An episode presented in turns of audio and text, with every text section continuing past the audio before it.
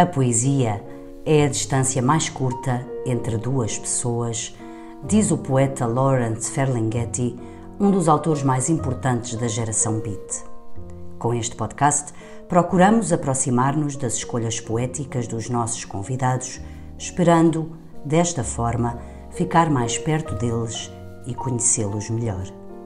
Acreditamos que o poema ensina a cair, como diz Luísa Neto Jorge, verso que usamos para dar título a este podcast sobre os poemas da vida dos nossos convidados. Da autoria de Raquel Marinho, o poema Ensina a Cair tem o apoio do Fundo Cultural da Sociedade Portuguesa de Autores. Podem ouvir e subscrever gratuitamente em qualquer aplicação Android e iOS, no Spotify, Apple e Google Podcasts ou em o poema ensina a cair.pt. Conhecemos-lo por Totrips, mas chama-se António Manuel Antunes. Nasceu em Lisboa em 1966 e passou a infância entre o bairro de Benfica, em Lisboa, e a Covilhã, terra da mãe, local eleito para as férias grandes. O primeiro contacto com a guitarra foi lá, quando experimentou sacar as notas de Smoke on the Water dos Deep Purple de uma guitarra emprestada por um tio. Depois, pela adolescência, começou a frequentar o Rock Rendezvous, mesmo ao lado da escola, e de seguida o Johnny Guitar. Disse numa entrevista que foi para a música para ver os outros tocar. De facto, começa aí, nesse contacto, a sua ligação às bandas. E dizemos bandas no plural porque foram várias. Os Dead Combo são o projeto mais conhecido e internacional que criou ao lado de Pedro Gonçalves, mas também os Lulu Blind e muitas outras. Antes de se dedicar exclusivamente à música, trabalhou em publicidade durante 10 anos. Foi nesse contexto que aprendeu com um diretor criativo holandês uma das frases que gosta de guardar. Criativos não são as pessoas que têm as ideias, criativos são aqueles que as fazem. Fim de citação. E Totrips faz, mesmo que esse verbo fazer seja sinônimo de correr riscos. Um dia, trabalhava ainda em publicidade, leu uma entrevista de Paulo Pedro Gonçalves, dos Heróis do Mar, na qual ele dizia que as pessoas não se deviam arrepender e deviam sempre arriscar. Leu aquilo, despediu-se do emprego, largou os Lulu Blind largou a namorada e fez um recomeço para poder tornar-se freelancer e dedicar-se mais ao seu instrumento. Comprou a primeira guitarra numa loja de chinês dos restauradores, foi a única que vendeu até hoje, e para comprar a segunda, uma Fender Stratocaster, teve de trabalhar num café. Ainda a tem. Acumula projetos musicais, a solo e acompanhado, Atualmente tem uma banda chamada Clube Macumba, com João Doce, Gonçalo Prazeres e Gonçalo Leonardo. Os projetos de cinema também o entusiasmam. É dele a banda sonora do filme Surdina, de Rodrigo Areias, que deu lugar a um álbum com o mesmo nome. Entre as coisas que gosta de fazer, a música será a mais próxima do coração, mas também faz jardinagem e gosta de construir coisas em madeira, por exemplo, estacas para a horta. Pinta, cozinha, entretém-se, como diz numa entrevista, a manter o espírito ocupado para não cair no tédio, nem que seja ir à praia, procurar penas de gaivota para construir um tótem com uma escultura de um macaco que tem em casa. Popular Jaguar é o nome do novo álbum, feito ao longo dos últimos três anos, será apresentado a 17 de março na Culturgest, em Lisboa. Tó, bom dia. Bom dia. Obrigada por vires ao podcast do Poema Ensina a Cair. Fico muito contente por Obrigado poderes, pelo convite. poderes partilhar aqui connosco os teus gostos uh, literários. Entre as tuas escolhas estão uh, alguns poemas que, de resto, resultam de um projeto onde tu juntas a literatura e a música com um, um poeta e performer que é o Tiago Gomes, já lá Sim. vamos. Mas a tua primeira escolha é logo assim, o José Luís Peixoto e um poema muito conhecido do José Luís e muito forte, digamos assim, uhum. que fala da ausência uh, da, das pessoas e da forma como elas se mantêm presentes na nossa vida, mesmo depois de saírem. Já vamos conversar sobre esta tua relação com as letras, mas se calhar começamos já assim com este poema. Queres ler? Yeah, posso ler. Então vá, vamos lá.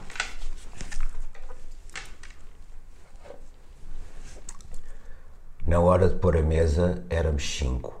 O meu pai, a minha mãe, as minhas irmãs e eu. Depois a minha irmã mais velha casou-se. Depois a minha irmã mais nova casou-se. Depois o meu pai morreu. Hoje, na hora de pôr a mesa, somos cinco. Menos a minha irmã mais velha que está na casa dela, menos a, a minha irmã mais nova que está na casa dela, menos o meu pai, menos a minha mãe viúva. Cada um deles é um lugar vazio nesta mesa onde como sozinho. Mas irão estar sempre aqui. Na hora de pôr a mesa, seremos sempre cinco. Enquanto um de nós estiver vivo, seremos sempre cinco. Porquê é que gostas deste poema?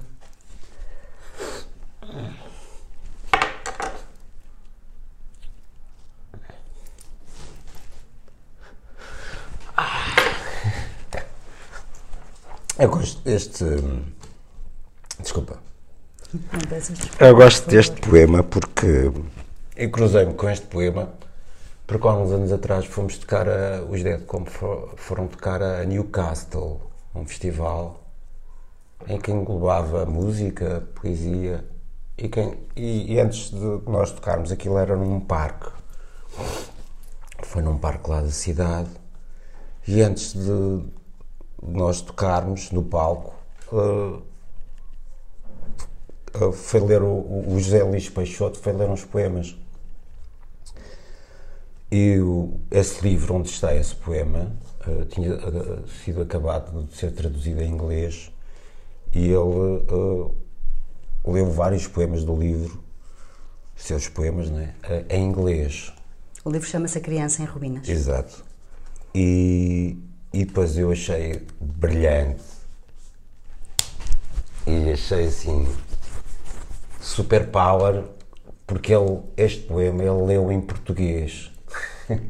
Ou seja, todas aquelas pessoas que estavam ali no parque, inclusive eu e o Pedro que estávamos ali a assistir, que éramos pai os únicos portugueses, para além dele, que estava a ler o poema em português, e ele disse que ia ler este poema em português para todos aqueles ingleses que ali estavam, que não iam entender. Pá, achei, achei. Um gesto, não é? Epá, achei aquilo um ganda power. Pronto, e, e- e para além do poema ser lindíssimo, e depois também tem um. O poema tem esse lado da família que eu sempre foi. eh, a minha família gostamos muito uns dos outros. Eu tenho uma irmã, portanto é- somos quatro em vez de Em vez de cinco. cinco. Ah, gostamos uns dos outros, mas somos sempre muito despegados. Pronto, sei lá, enquanto a família da minha mulher são pessoas muito mais, telefonam-se todos os dias, falam todos os dias. A minha família não é muito assim. Pronto.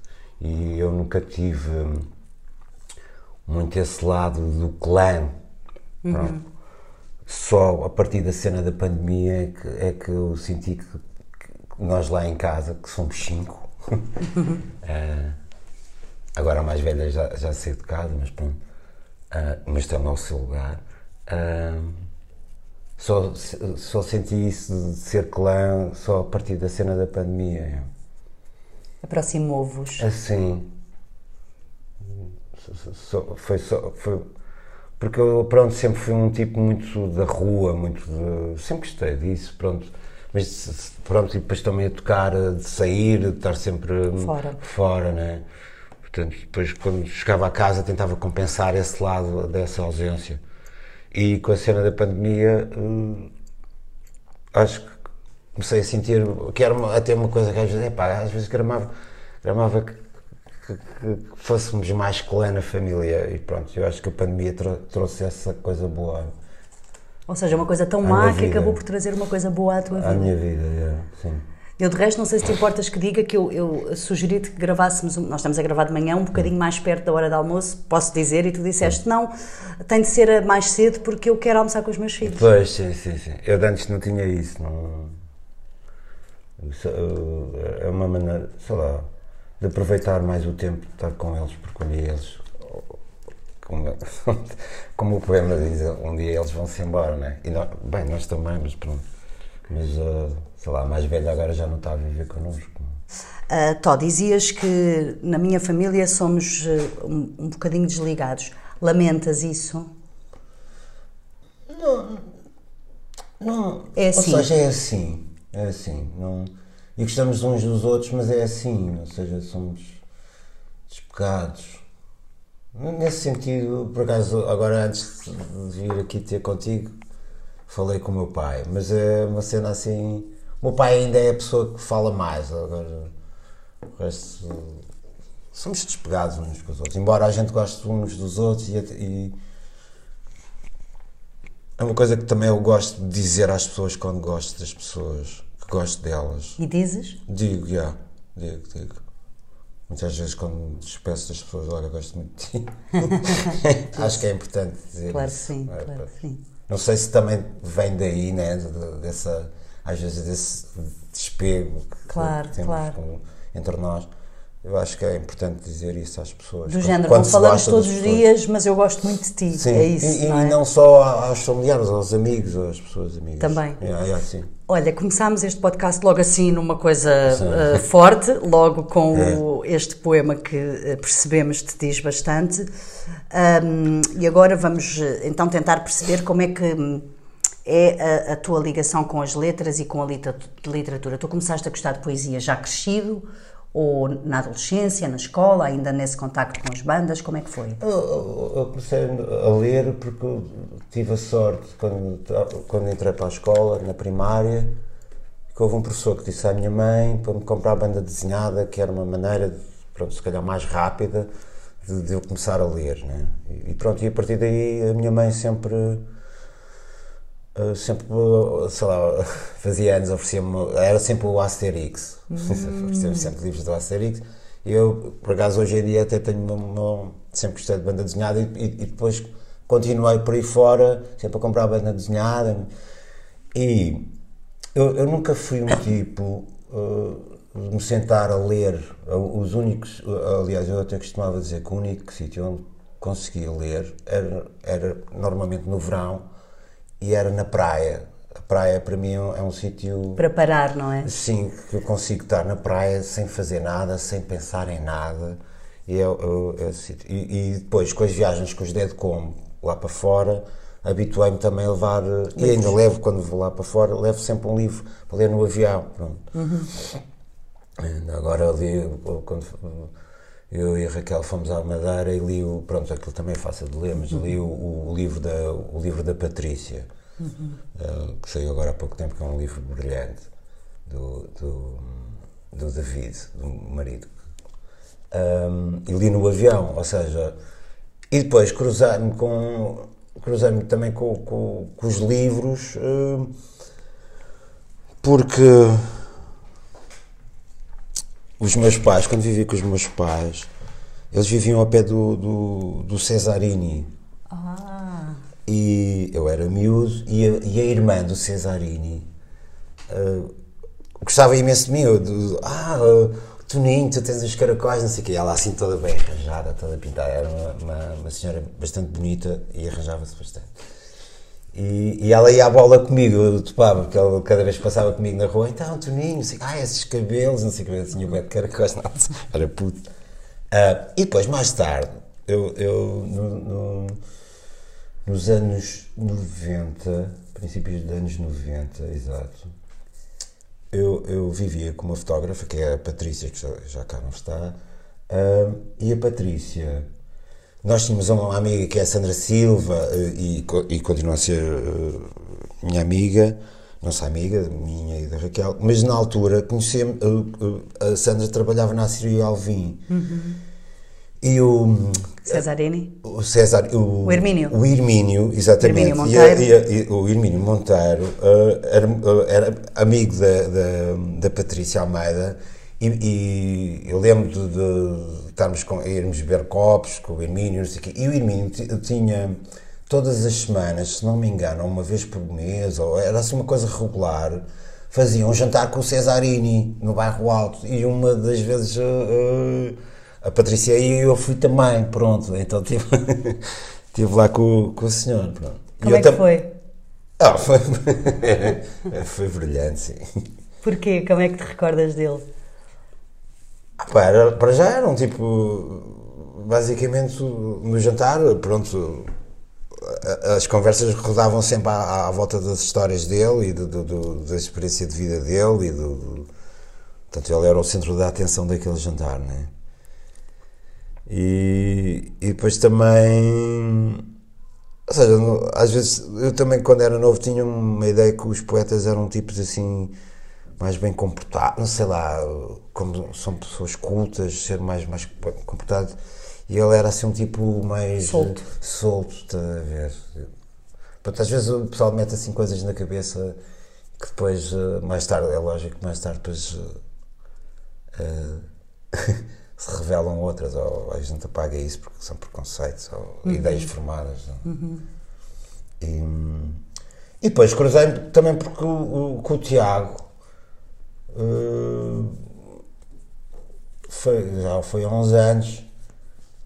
Uh, havia uma exposição de fotografias no, num, numa casa, num apartamento que era ali o 112 na Avenida da Liberdade, que alguém cedeu a alguém, aquilo estava vazio, cedeu e fizeram lá uma exposição de fotografia, até era fotografias da Mariana, se não me engano, era quem estava a organizar a exposição, a Mariana Viegas, o Edgar Massul, portanto, assim, uh, fotografias. Uh, uma exposição que era dedicada ao Jack Kerouac, do, porque o On the Road fazia 50 anos. O, pela estrada fora, o Pela estrada fora. E, e, o teatro, uh, e convidaram para ir lá tocar guitarra. Eu assim, ah pá, agora vou lá e vou ir tocar guitarra. Pá, mas olha, vamos fazer assim, ok, eu vou ir tocar guitarra, se isto é uma cena dedicada ao Jack Kerouac, à cena do Pela Estrada Fora, pá, vou falar com o Tiago ele vem aí ler uns trechos de coisa e pronto. E a partir daí hum, começámos a fazer esse, vá lá, esse, não sei se performance, performance, é? exato, não é bem um espetáculo, uma performance. Porque ele tu tocas tens, e ele lê certos do Pela Estrada Fora. Depois até acabámos por fazer um disco. E, e uns anos antes, uh, com este livro do Viola Elétrica, fizemos um espetáculo que eu até fiz um cartaz que era assim tipo um, um pastiche do, do Pulp Fiction com a Marina Albuquerque e com a Silvina com o David Almeida e que era eu e o pessoal dos Lulu Blind a tocarmos uh, e elas a, a recitar uh, poemas do Viola, do Viola Elétrica. Elétrica e o espetáculo chamava-se Elétrica e eu lembro que o Tiago Gomes até ficou um bocado lixado comigo porque ele também gostava de ter entrado e não entrou e, e usámos o, os poemas dele. Ou seja, o que podemos uh, compreender, Tó, é que nos últimos anos uh, tem havido uma ligação entre aquilo que tu fazes, que é a música, Sim. e a literatura. Portanto, Sim, de vez em quando cruzam-se. Exatamente, ou seja, eu não fui atrás dela, ela é que veio atrás de mim. É, é um bocado isso. E tu vês, digamos, claro que sim, imagino, mas vês sentido nessa ligação? Gostas dessa ligação de ligar sim, a literatura com sim, a música? Gosto, gosto, gosto. Bem, há muita gente que o faz, não é? Aliás, sim, há, há, até esta ideia de que algumas letras de canções, assim, de alguns autores, isoladamente são poemas. Eh, sim, o caso, o caso mais, mais assim na cara sei lá, Patti Smith. Patti Smith, Chico Buarque, sim, sim. Cohen, não é? Sim, sim. um, Então, veio, veio por aí a tua uh, ligação às letras. E é interessante também teres começado a ler pela BD e logo pelo Asterix, que é assim uma coisa. Sim. É uma coisa interessante, é uma boa escola, não é? O, o Asterix é uma boa escola. Sim, sim. Um, e dessa relação entre a música e a, e a literatura, eu queria perguntar-te aqui uma, uma coisa que tu Uh, fui, fui, ler, claro, coisas tuas para preparar esta conversa e encontrei aquele teu manifesto no Facebook na altura da pandemia, de que falaste há pouco a pandemia, que deu o que falar e uhum. foi muito partilhado e Sim. muito comentado. E tu, lá, algures, a meio do manifesto, a favor das pessoas que trabalham na arte e na cultura. Sim e tendo em conta a falta de apoio que sentiste nessa altura, certo. perguntavas assim: música, para quê? Arte, que perda de tempo, de que serve aquilo que fazemos? E eu queria ir uh, contigo, antes de passarmos aqui às tuas próximas escolhas, nestas perguntas, ou seja, para quê, para que serve aquilo que fazemos, arte, são perguntas que tu fazes, eu imagino que estavas a ser de qualquer maneira irónico, sim, mas sim. tu tens a resposta, não é? Porque há até aquela ideia de que é muito importante as coisas que na verdade não servem, não têm uma utilidade prática. Hum, que, que, nós, que nós encontremos uma, uma utilidade imediata. E muita da arte uh, uh, é isso. Mas no fundo tem. O que é que tu encontras? Quais são as respostas, as tuas respostas a estas perguntas? Bem, eu, quando fiz essa pergunta foi no lado irónico né? claro. né? e também foi no lado irónico e ao mesmo tempo também um lado que na altura estava a sentir, eu, e, e, e, mas falo por mim, que realmente porque é que eu, porque é que eu fazia isto? Porque é que eu tocava guitarra? Porque, ou seja, porque nada, nada estava a acontecer, nada nada era ajuda, ou seja, eu também sempre fui um gajo que nunca, nunca acreditei na cena do, ou seja, da relação do Estado com a, com a, com a cultura, nunca, nunca acreditei muito em, em coisas de, de instituições, um, mas a arte eu acho que é uma coisa super importante, vou dar um exemplo. O caso, por exemplo, eu ensaiei durante anos nas IDB, Uhum. O facto, e eu antes só gostava de música pesada ou de rock, coisas. Punk. Sim, punk. Pá, e a ZDB abriu muita cabeça. De, de repente aparece lá um tipo com um laptop a fazer música eletrónica, ou seja, outro, outras vertentes da música. E o facto de eu parar lá e do facto de eu gostar de lá, ir lá e muitas vezes levar com artistas que nem não eram nada, desculpa, a minha praia, esse facto abriu-me bastante a cabeça. Uhum. E o, o, o, facto de abrir a cabeça, quando, quando se diz a arte serve para quê? Abrir a cabeça tem a ver com tolerância com os outros. Seres tolerante com os outros. Dos outros te darem outras perspectivas de, de vida, de maneiras de fazer coisas diferentes, uhum. que tu se calhar nunca tinhas pensado. Percebes?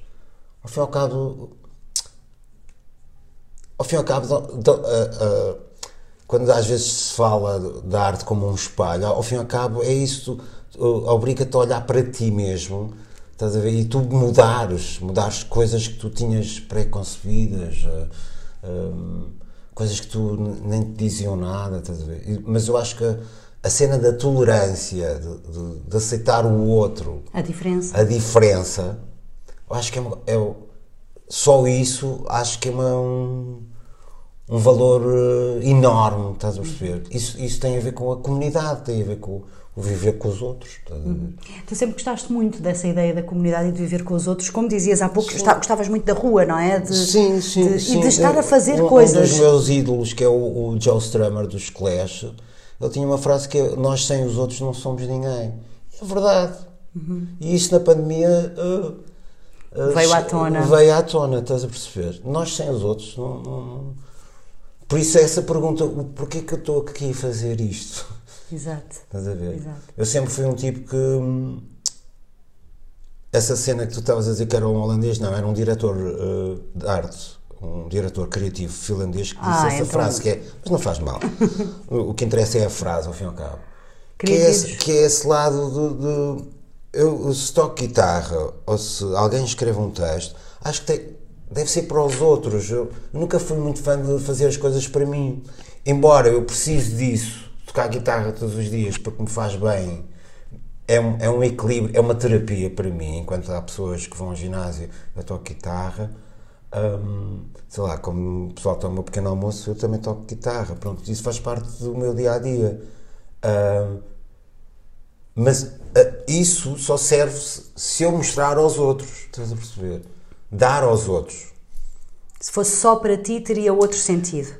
Não Sim, era, grande era, sentido. Era, um, era só uma coisa, sei lá.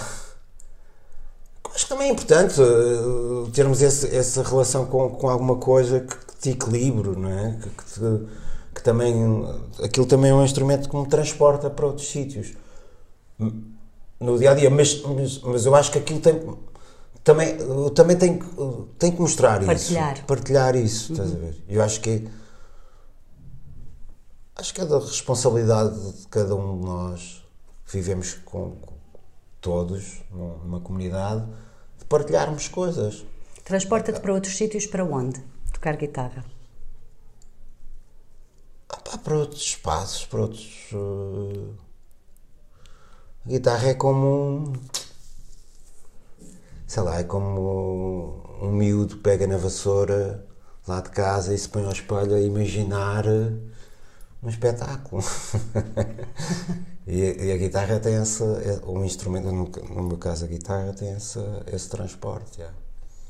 Não de transporte tipo, ah, vou ser conhecido, coisa, mas o transporte para outras cenas, para, para cenas até emocionais. De possibilidades também, é isso? Sim, e de, e de hum, possibilidades e de fazer também o teu dia. Há um poema que eu escolhi do, do Alberto que tem a ver com isso, que é de fazeres o teu. Tu, eu, se descobrir uma malha ou um riff na guitarra, assim daqueles que eu assim, ei pá, fogo, fez o meu dia, eu já fico feliz. Muitas vezes não, não sai nada, né? Mas uh, quando sai, pá, tu fica, o gajo fica assim, ei pá, está muito fixe.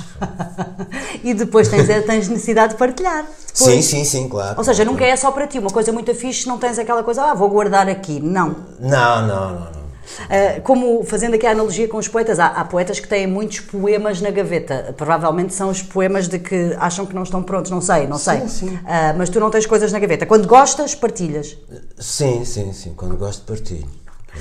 Aliás, uh, os Deadcom têm a ver com isso do lado da partilha. Os, os Deadcom nasceram da cena da partilha.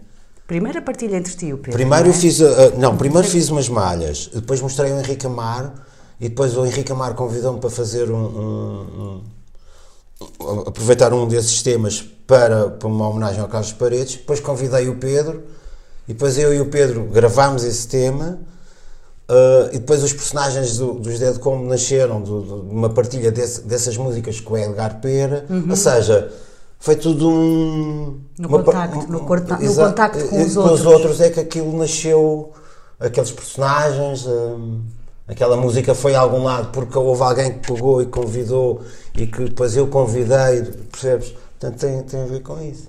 Essa música eh, de que falas, de homenagem ao, ao Carlos Paredes, Uh, e é esse, diz que é o Verdes Anos. É muito curiosa essa história e eu desculpa porque eu sei que já falaste dela noutras entrevistas, mas não resisto, que tem a ver com o facto de tu assobiares Carlos Paredes, não é? Tu gostas de assobiar, para gosto, começar? Gosto, Sabes que uh, assobiar tem uma coisa que é tu, uh, mesmo que não saibas tocar, se tu assobiares as músicas, é como se tu. Uh, é como assobiar. Uh, é incrível porque tu podes até tocar uh, Mozart ou assobiando. Assobiando. Estás a ver? E, mas eu não consigo tocar isso em guitarra, mas assobiar. Uh, Consegues? Yeah. E sentias isso com o Paredes? Tu, tu deste por ti a assobiar Carlos Paredes, Sim. certo?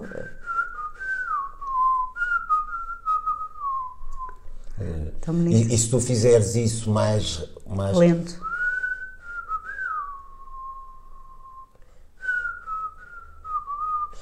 Isto podia estar num, num filme do, com o Clint Eastwood a fazer trabalho, não é? Do Morricone, uma coisa assim. Essas. Sim, é muito. E se tu passares isso depois para a guitarra mais lento, a guitarra elétrica, fica um western.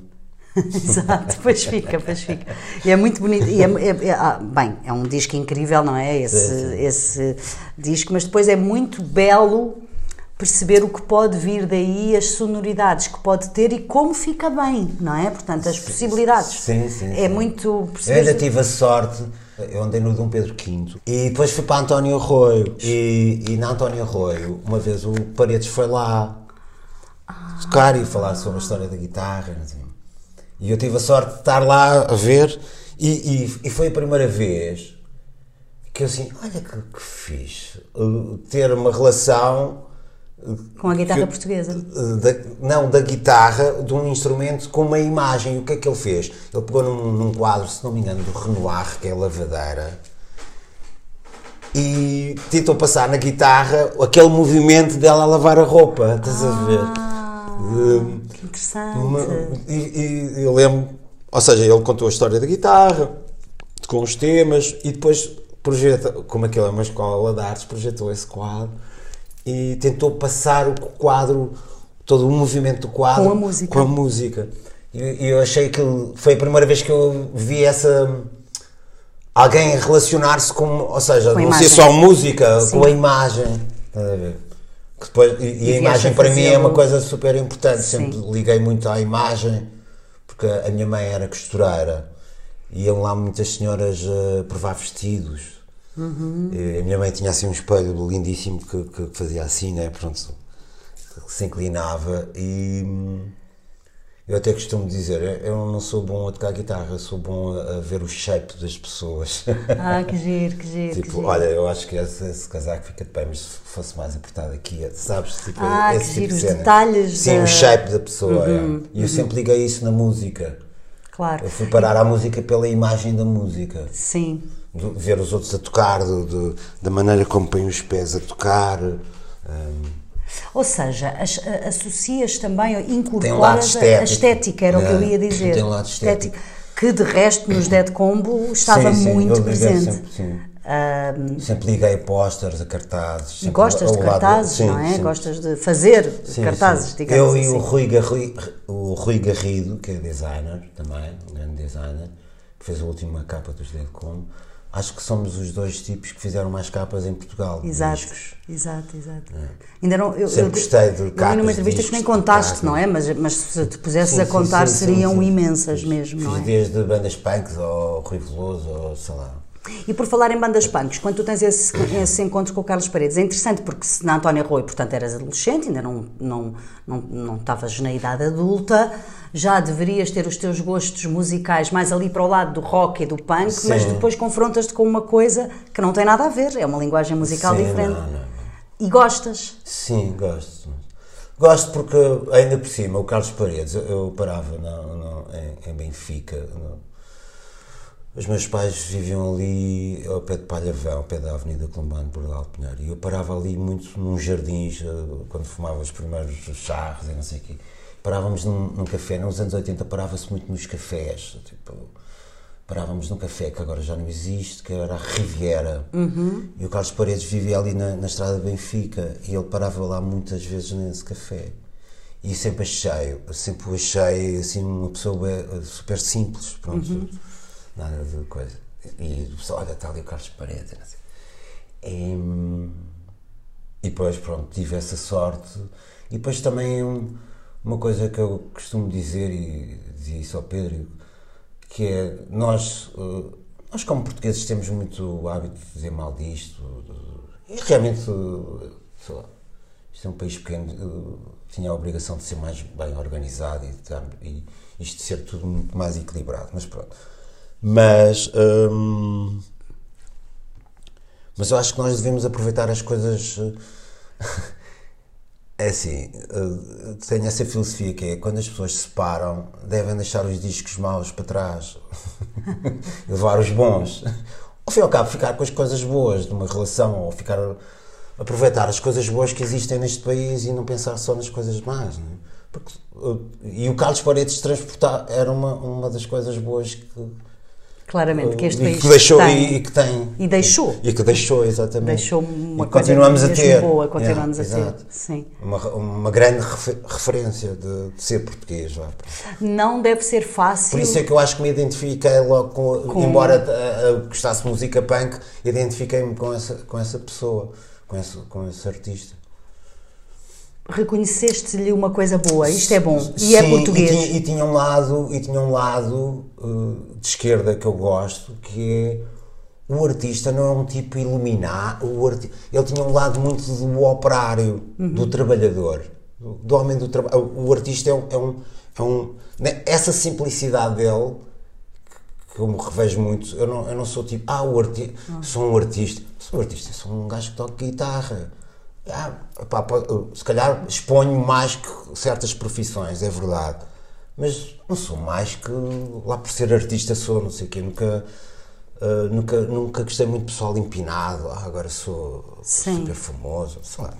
A sobranceria, não Exato, é? eu gosto de ser até um gajo normal que vai ao supermercado e que, pá, e muitas vezes, às vezes, ei pá, olha, parabéns sua música, ah, fixe, não vou ser antipático, mas não, não gosto de ser, passar ser uma pessoa comum, pronto. Comum. E eu, e eu acho que o Carlos Paredes tinha isso, tinha esse lado, pá, eu como venho de famílias humildes, eh, por exemplo, a parte da minha mãe, que era malta do campo, mas que todos trabalharam em fábricas de lanifícios nos anos 80, que depois entretanto aquilo fechou. Fecharam todas, mas pronto, tem esse lado do operário, estás a ver? E, e sempre gostei, sempre admirei Carlos Paredes também por esse lado. vá. E hoje ouves mais música ah, desse género? Sim, sim. Eu, eu- pá, eu, eu gosto de música, né? Mas pronto, também tenho 57 anos, portanto, normalmente ouço coisas mais, mais leves, já não. Embora às vezes, é pá, deixa ver, ah, olha, fixe, estes tipos são sei, mas não é uma coisa que eu ouço todos os dias, não é? A música Hoje- mais forte é o que estás a dizer, Sim, assim, sim, os sim, punks. ouço- e- sim, sim, sim. Portanto, ouves coisas mais leves, por exemplo. Pá, jazz, hum, música do mundo, Uhum. rock também, mas não, sem ser uh, coisas assim da pesada mesmo, como quando, quando era, por exemplo, 80s ou 90s. Então, vamos passar ao Alberto, eh, que foi a tal escolha, uma das escolhas que tu trouxeste, está no livro Diários da Assírio e Alvim, eu vou ler, 14 de janeiro de 1984, sábado, Rua do Forte, Sines. Todo o dia têm batido à porta. Não me apetece ver gente, não abri. Trabalhei toda a tarde em humilde lume que avança dolorosamente. Tenho estado muito bem do meu estômago todo o dia. São quase oito da noite. Espero a Fernanda e o Helder. Vou jantar com eles. Telefonei à Joana a dar os parabéns. Começo, amanhã, a emendar pela última vez Sal Sugem. Vamos a ver se consigo levar o manuscrito definitivo ao Manuel Brito no próximo fim de semana. Curiosamente, hoje ouve-se muito o mar aqui dentro de casa, mas não há vento nem tempestade. Ouve-se a ressonância surda do rebentar das vagas, o ruído dos motores das traineiras. Sou um homem privilegiado. Ouvir tudo isto ao entardecer, no entanto, não estou alegre, nem me parece que seja feliz. Porquê é que trouxeste este, esta entrada do diário do Alberto, especificamente? Hum, eu, o Alberto, cruzei-me com ele a primeira vez, foi num, foi num concerto dos Pop Del Arte no, no Jardim Botânico ali no Príncipe Real, em que o Alberto, antes dos Pop Del Arte tocarem, foi lá ler poemas. Uau! Pronto. ainda, ainda consegui assistir a ver o Alberto a, a dizer poemas. E depois, mais tarde, uns anos mais tarde, no princípio, isso foi para aí no, em 90 e depois neste século, hum, o Alexandre Cortês fizeram um, um, um projeto, uma- era uma banda com o Pedro Dorei, que tinha sido dos Nerif Dada, primeiro vocalista, fizeram um, um projeto, uma banda, que era os Word Song. E os Word Song fizeram um, um disco, livro, em que eu, me convidaram para fazer a, a parte gráfica do livro, eh, que era, eh, eh, ou seja, musicarem poemas do Alberto. E um dos, vá lá, dos singles, não será bem esta a palavra, mas a, a música. Ah, e os Dead Combo, os primeiros concertos que tocaram, os primeiros mesmo concertos que tocaram, foi nas primeiras partes do- dos Word Song. Foi, aliás, o primeiro concerto dos Dead Combo foi no CCB, imagina. Em bom, logo em bom. exato, exato. Logo em bom, na primeira parte dos. Word Song, exato. O pessoal assim, poça, nós começamos mesmo por cima. né? Podemos não ter sapatos, mas o, o- o cabelo está ótimo. Ah, e, e pronto, e, e foi aí que e, escolhi esse, ah, este, este poema porque era, era basicamente Um dos singles, digamos. Exato, dos singles, e como nós fizemos sempre a primeira parte, portanto, Uh, uh, e depois ainda fomos ao Porto, ao Art Club com eles, ainda andámos aí no, em concertos com eles. Uhum. Portanto, e, e sempre foi um, um, poema que me entrou bastante.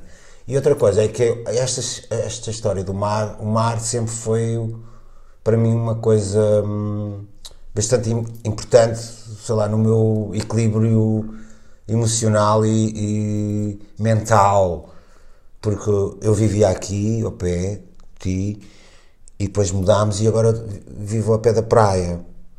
E realmente esta, esta história do mar, muitas vezes eu e a Raquel até pensamos assim, epá, às vezes estamos aqui um bocado isolados. É lógico, por exemplo, hoje vim aqui ter contigo, demorei 20 e tal minutos a chegar aqui. A gente vive ali ao pé da, da fonte da telha. Uhum. Epá, mas, e às vezes pensa, epá, às vezes estamos aqui um bocado isolados, sei lá, epá, olha, bora ver um concerto. Epá, não, está a chover, fica aqui. Enquanto uhum. quando vivíamos aqui em Alvalade, era mais fácil, não é?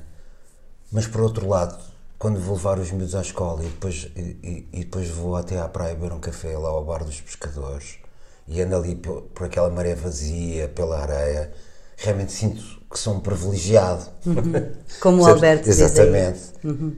Mesmo podendo estar triste, podendo estar uh, coisa, mas sentes que és um privilegiado estares ali, uhum. naquele tempo em que se calhar a maior parte do pessoal está a trabalhar a e trabalhar. tu estás na praia a passear. Claro. É um é, privilégio. Yeah. E de facto é um, é um privilégio também português geográfico, digamos assim, ah, não é? Sim. Nós temos uma costa gigante e há países que não têm mar. Há muitos países era, que não têm mar. Eu vou dizer uma coisa: eu era impossível viver no, a, a, a, para cima dos Pirineus, eu não ia viver. Já não, ia. não, não, não. Porque clima? Sou, eu sou um tipo do sul. Yeah. Clima e, e se calhar esta descontração mais associada ao sul, é isso? Sim, sim mais essa cena mais selvagem. Eu até tenho um. um... Uma vez fui a Cannes, quando trabalhava em publicidade, fomos a Cannes e ficámos lá num hotel super pipi em João Le Pen. Eu até. Eu, eu, agora neste próximo disco vai sair um livro uhum. também com o disco. Que tem, é um livro que também tem um disco lá dentro. Com sons que eu gravei pelas viagens todas que fiz. E tem lá uma história, e tem histórias pequenos contos, ou, às vezes só frases, estás a ver? Uh, e que tem a ver com isso, que é eu e o, o, o meu amigo Zé, o meu companheiro, tá, chegámos lá no, no, no, hotel e chegámos ao hotel às três e tal, e aquilo era assim um hotel todo, mas para o pessoal mais velho, mas pronto, puseram-nos lá, à agência. Epá, e, e perguntámos ao tipo, mandámos vir uma, uma, umas tostas, se dava para servir tostas àquela hora, ele disse que sim, levou lá as tostas, e depois perguntava, epá, isto não há mais nada aqui aberto é, àquela hora, né? E ele, e ele disse assim, ah não, aqui não, aqui só o mais perto, só para baixo dos Pirineus, ali na, na Península dos Índios. Aí, aí, aí, aí, aí, aí devem estar a começar a festa.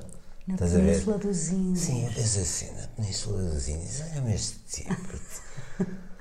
Por baixo ali do. atrás das montanhas, lá nos selvagens, estás a ver? Aquele francês assim, mas. E, e, e, e, tem muito a ver esse lado do eu sou, eu sou um gajo do sul. És um índio. Eu sou um índio. Eu sou um índio. e gostas? E gosto. Só, e acho que devemos ter orgulho em ser índios, ainda sermos índios. Porque o pessoal lá para cima, aquilo está tá minado. É, é demasiada organização. Or, aquilo que. que e, e, uma coisa que eu notei, que das melhores coisas desta cena da comunidade europeia, foi o Erasmus, que é a cena dos miúdos irem lá para cima estudar e os de lá de cima virem cá para baixo, uhum. que é para tirarem certo, certos macacos na, da cabeça que, que os seus avós, tanto os nossos, os nossos avós como os avós deles, lá de cima do norte da Europa, tinham em relação uns aos outros. Ou seja, pode haver um efeito de contaminação, mesmo que seja pequeno. Ah, é, de certeza, porque, olha, eu fui uma vez com, com, com esta cena do, do, pela estrada fora, do Tiago Gomes, fomos a um festival de, de spoken word em, em Amsterdão e ficámos lá em casa de, um, de, uns amigos do Tiago, uns tipos, pá, para a frente, uh, tinha um grupo antirracista, pronto. Mesmo essa malta, poderiam ser, imagina, malta para a frente, esquerda, não sei o quê. Mesmo essa malta tinha assim, epá, a pena. Estávamos assim lá a jantar em casa deles e eles disseram assim. Epá, é pena, é o vosso país é fantástico, é pena é o pessoal não pagar impostos. Ou seja, a noção que às vezes as pessoas têm, estás a ver? Tipo, eu pensei assim, pá, mas este pessoal, eu assim, pá, vocês estão completamente enganados. Sim. Não pagámos impostos. É preconceituoso à partida. é, é, ou seja, tipo, epá, vocês são porreiros, epá, mas é, é tipo, tipo, às vezes aquela noção que o pessoal daqui tem da África. Epá, eles, epá, aquilo é tudo desorganizado, os, epá, os tipos não querem trabalhar, ou, eles, sabes? Malta que pensa assim de coisas que tu dizes assim, epá, peraí, Exato. mas tu. Isso é uma ideia pré-concebida que tu tens, estás a ver? Hum, por isso, e, e, pronto, estávamos a falar do mar, mas eu. uh, aliás, era uma coisa que nós dizíamos quando chegávamos a, a algum sítio a tocar lá fora, era que vinhamos do sul. Que vinham do sul. Vinhamos do sul. Vinhamos de, Somos uns tipos do sul, vimos de Lisboa, Portugal. Que, costumávamos até, para, para, para o pessoal começar a rir, uh, vinhamos de Portugal, que era tipo a kind of uh, California from Europe. Without money. Que era para eles perceberem Era logo o já para ambiente. perceberem a cena. O ambiente, o que é que- do que é que estamos a está, falar? Está, está tudo instalado. Olha, eh, Tó, falaste já mais do que uma vez do Tiago Gomes, ahm, a poeta, eh, trouxeste um livro dele e fizeste várias escolhas desse livro. Ah, se calhar começamos por ver eh, esses poemas que trouxeste e depois então por falar desse projeto do On the Road que também fizeste com ele. Ah, porque sei que queres ler aí um pequeno excerto também do livro Pela Estrada Fora. Que poemas trouxeste do Tiago Gomes? Portanto, o livro chama-se ah, Viola, Viola Milétrica. Ok. Pronto, depois também este lado do título também tinha, pronto, viola milétrica, Uhum. achei piada. Sim. E o Tiago, eu também o conheci no, no- no- no- pronto, na, na- na noite e nos concertos de- no bairro Alto, nos concertos por aí, encontrava o Tiago, lembro do, o Tiago até morava aqui, aqui embaixo nos Estados Unidos da América, ali junto à igreja. Uh, eu lembro de, às vezes trazia aqui o, o Tiago era sempre o tipo do, lugar do morto. E dava-lhe boleia às vezes ao fim da noite vinham aqui trazer a casa Pronto, e depois cruzámos com isto este espetáculo que fizemos uh, que estreámos na ZDB uh, do Viola Milétrica e o- conheci o Tiago também antes de conhecer os livros dele aí na noite e também porque participei. Ele tinha. uh, fundou uma revista que era a, a Bíblia, Bíblia. a mais lida que a outra.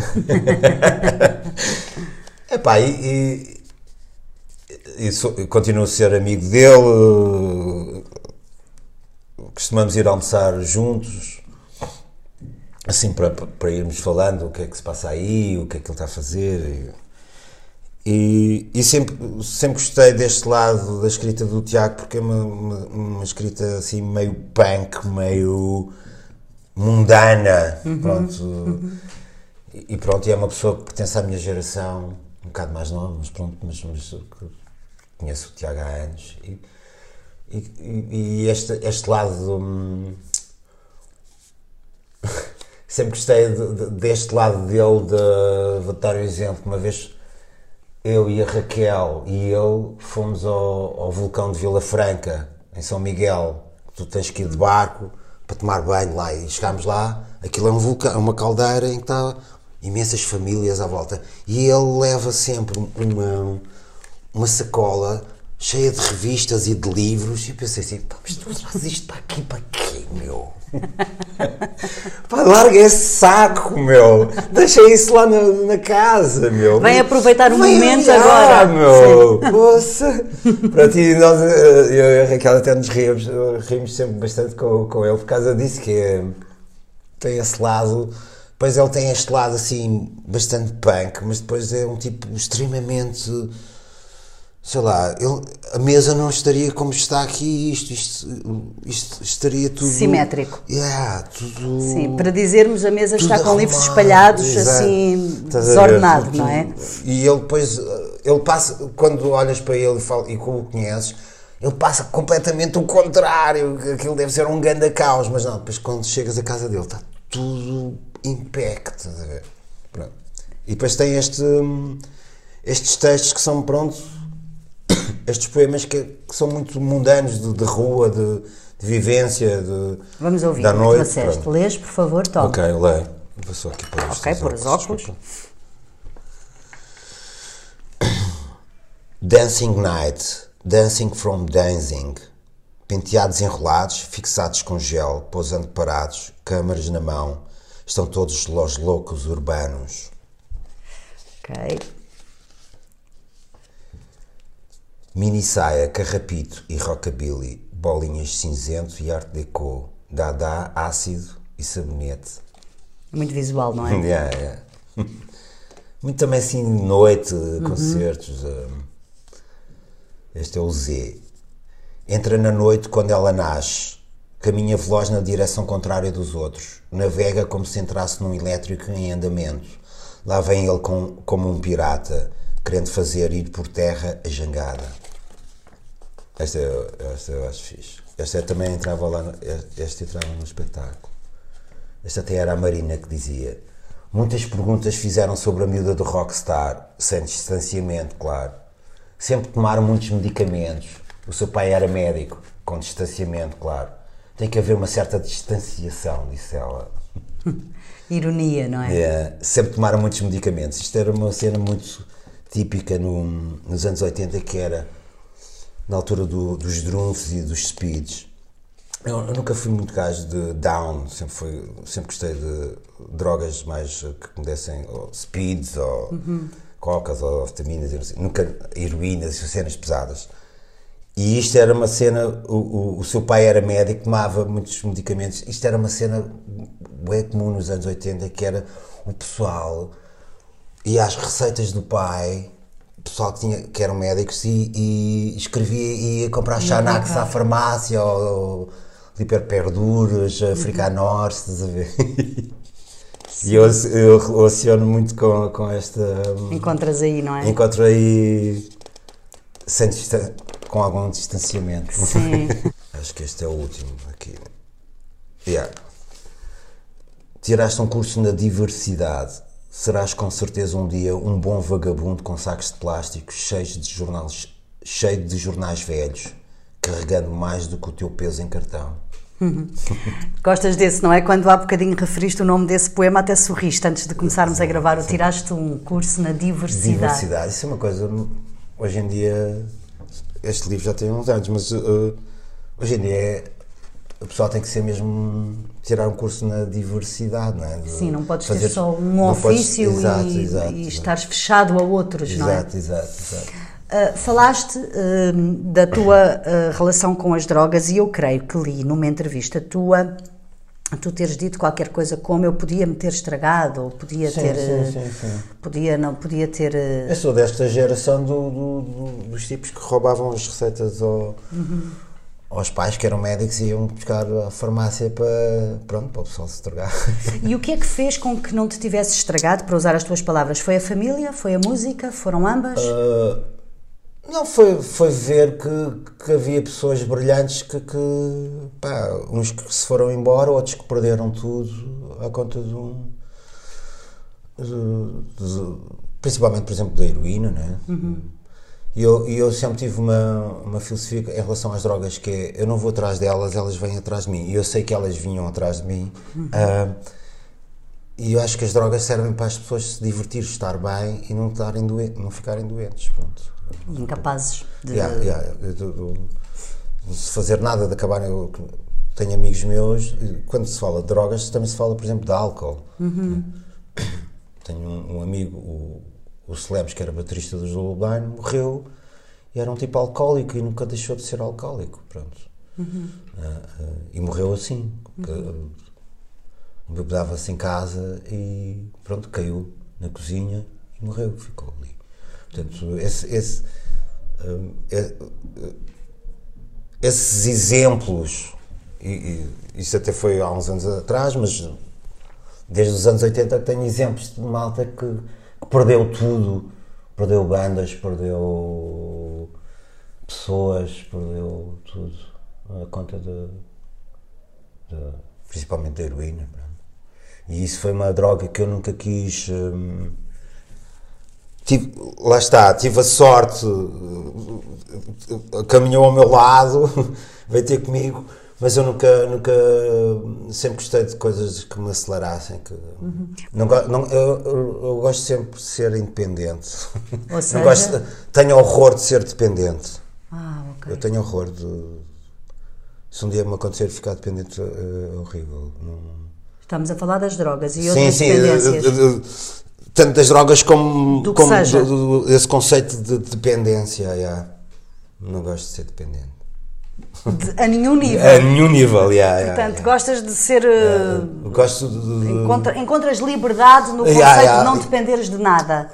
É por isso também sim, que és músico, não podias liberdade ser. É, é, para mim, liberdade está acima do amor. Yeah. Está é, acima do amor? Yeah, yeah. É, é, é primordial. Liberdade. Sem liberdade, se calhar não há amor. E concilias os dois conceitos, o amor e a liberdade? Sim, sim, sim. sim. Ou seja, apesar de estar acima, concilias? Sim, sim, sim, sim. Mas eu acho que sem liberdade. Acho que não, não há amor. amor é o respeito da liberdade do outro. Se, se eu gosto de ti, se eu tenho amor por ti, tenho amor pela tua liberdade.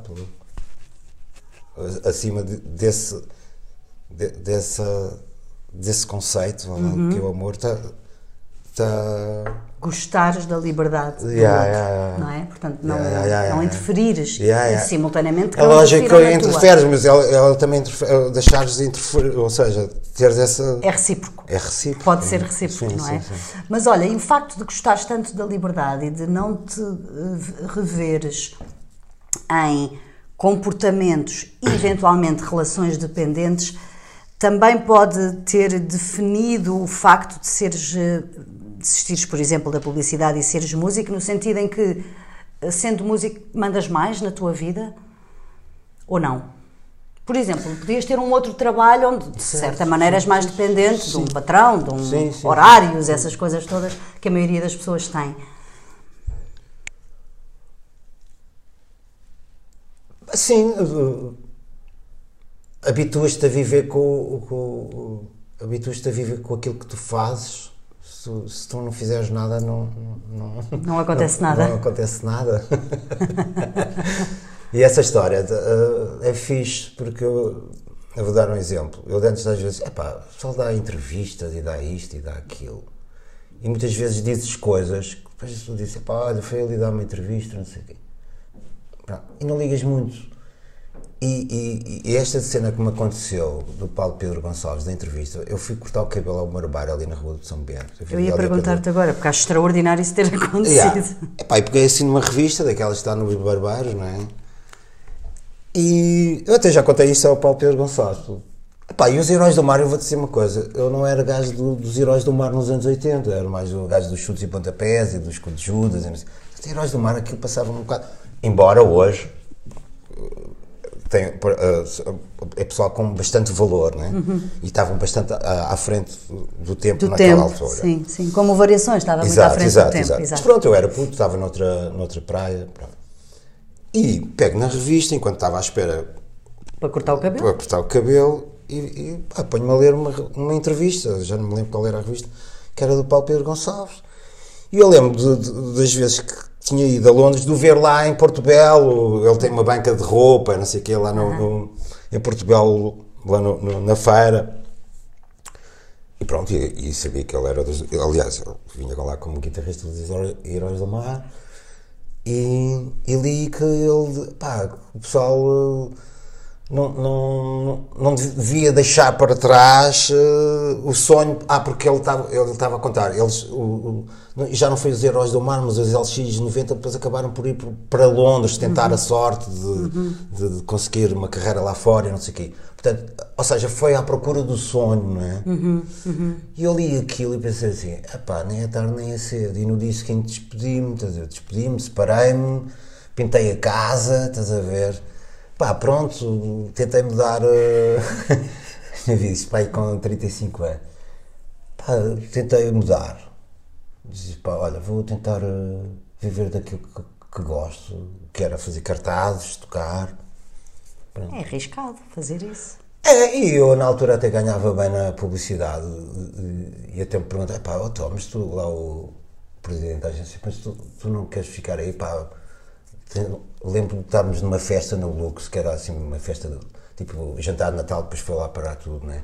E eu despedi-me nessa altura e, e, e, e ele disse assim: pá, tu não, não gostavas de ter um jeep? Tipo aquela cena para ficar. Ah. Eu disse assim: pá, se tu perguntares a esta malta aqui, que estávamos lá no Lux, assim, se querem ter um jeep, uma casa com piscina, uh, isto e aquilo, toda a gente vai dizer que sim. Que sim. Mas eu quero ter um jeep porquê?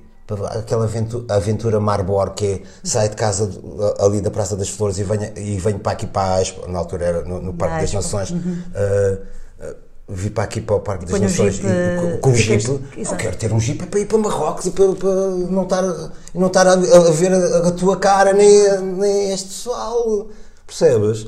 E sim, aliás, se me perguntares quero ter um jeep, era por isso que eu queria, só que não tu estás-me a dar um jeep, eu vim para aqui. Opa.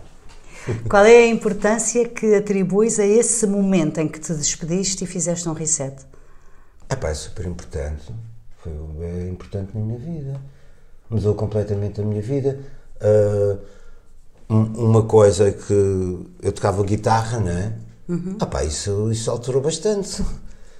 Aliás, eu nunca, nunca, nunca tinha existido o Dead Combo, nunca tinha, nunca tinha ouvido mais música. Eu não sabia o que era estar no Chiado às 5 da tarde.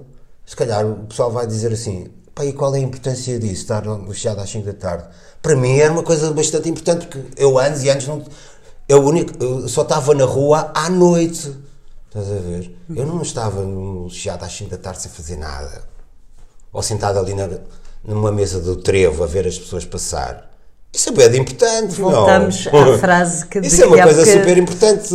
Voltamos à frase de que falávamos no início desta conversa do uh, Manuel de Barros, do poeta brasileiro. As coisas que não servem para nada têm grande importância. Pois têm. Epá, vou dizer uma coisa. Eu acho que é super importante. Se alguém me dissesse, se alguém me disser assim, pá, eu quero conhecer Lisboa, sabes onde é que eu me mando essa pessoa? Vais ao trevo pedes um pastel de bacalhau e uma cerveja e sentas-te na mesa, olhar para a rua. E vês. E tens o plano da, da, da, da, vitrine das bifanas, com as pessoas a passar, e tens aquela rua, a rua do Alecrim, lá até ao fundo ao rio, e vês o rio, e vês os barcos a passar por cima dos telhados. Estás a ver? Isso é Lisboa, meu. É, é, Isso é de importante. Isso é dos melhores planos cinematográficos de Lisboa. Estás a ver? A imagem, cá está. Yeah. A imagem que é importante para ti. Isso é Lisboa, meu. Estás a ver? Portanto, foi determinante esse passo que deste que comportou um grande risco, mas acabou por correr bem. Sim, quem não arrisca, eu, eu costumo dizer, hoje em dia já não se ouve tanto essa frase, que era... Quem não arrisca eu, não petisca? Não, pá, se eu tivesse a tua idade agora... Agora, exato, exato, exato. Pá, eu não quero, nunca quero... Por acaso de antes ouvi, eu ouvi muito essa frase. Não sei se. Bem, se calhar também estou mais velho, portanto já não me dizem ah, a mim. as pessoas mais velhas dizem Exatamente. se eu tivesse a tua é, idade... pá, eu, o quê? Eu com a tua idade, opá. ah, exato. Percebes? Eu com a tua idade, então agora, agora com aquilo que eu sei, que, que eu vivi, mas com a tua idade, opá, não, a mim não me parava, estás a ver? Eu assim, opá, mas porquê que tu não, não fizeste aquilo que tinhas a fazer? Exato. E tu fizeste aquilo que tinhas a fazer, Tó? Sim, sim. Até sim, agora fizeste sim, o que tinhas sim, a fazer? Sim, sim. Sim, não... Acho que fiz aquilo, voltava a fazer a mesma coisa. Igual? Igual, é. Uh, vamos então ler o excerto que tu escolheste, não sei se é um ou são dois, do Kerouac, é só, é só um. uh, do livro Pela Estrada Fora, muito importante da geração Beat. Vamos então. E tem a ver com, com esse lado Com da esse liberdade. De liberdade e de.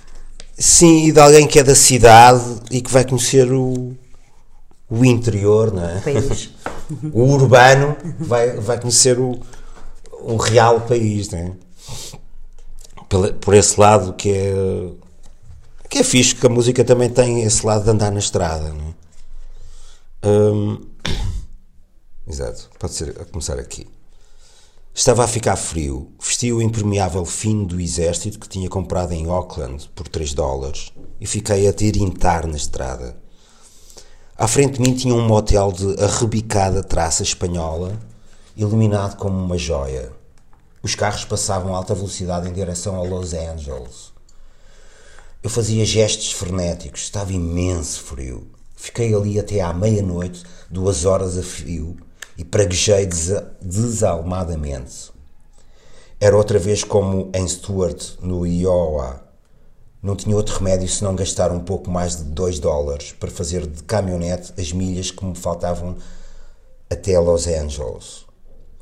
Regressei a Buskerfield a pé pela estrada. Entrei na estação e sentei-me num banco. Na loucura da noite nem sonhamos o pode vir a acontecer e eu nem sonhava que me voltaria a sentar naquele banco outra vez uma semana mais tarde, rumo ao norte. E nas mais loucas e arriscadas circunstâncias. Já tinha comprado o bilhete e esperava pela caminhonete para Los Angeles quando vi de repente uma miúda mexicana lindíssima, de calças a passar-me diante dos olhos. Vinha numa das caminhonetes que tinha acabado de estacionar. Os seios dela empinavam-se firmes e autênticos. As pequenas ancas pareciam deliciosas. O cabelo era longo e negro e os olhos eram grandes coisas azuis com uma alma lá dentro. Desejei estar na caminhonete dela. eu adoro estas des- descrições. E ele tem uma coisa que eu gosto bem que é. Ele está a ver as coisas e está a imaginar. Ele, ele- tem esta imaginação, esta cena do desejei estar na caminhonete. Ele estava-se a ver na caminhonete dela, né? ele, ele, ele já ele já estava a imaginar um- uma, um, uma outra Outro cenário, outro um, filme, um outro outro- caminho, outro estás a caminho, ver? sim. É. Eu gosto de- deste lado de descrição de é ele, ele e o também gosto por acaso não, não trouxe eu tinha um livro que era o Crónicas Americanas. Tinha sempre esse livro na, na, na mesinha de cabeceira lá de casa. E depois acabei por oferecer do Sam Shepard. Também gosto imenso de, que é este lado do, do tipo que se senta no balcão e, e começa a falar com o empregado. E de repente há, há um conto que é só aquela conversa estás a ver? Uma abertura, há uma abertura para, o, para as pessoas e para o mundo. Tu Sim, também és sim. assim, Tó? Sim, é este lado de estares sentado numa mesa a, a, a ver as pessoas a passar tem- e, estares a imaginar ou estares a E tu também és coisas. assim no sentido, como esse conto que falavas do Sam Shepard, de hum, também uh, uh, uh, interagires com as pessoas que te rodeiam? Sim, sim, gosto. Tranquilo? Gosto, gosto. Gosto, por exemplo, lembro de fomos fazer a primeira parte do Camané, fizemos uma pequena. uh, Agora falando aqui do, do Jack Kerouac, fizemos uma pequena tour nos Estados Unidos, na costa, na costa oeste. E quando estás a dizer agora fizemos quem? Dead Uh, Home? não, Deadcom, Deadcom. Deadcom. Há uns anos atrás fizemos.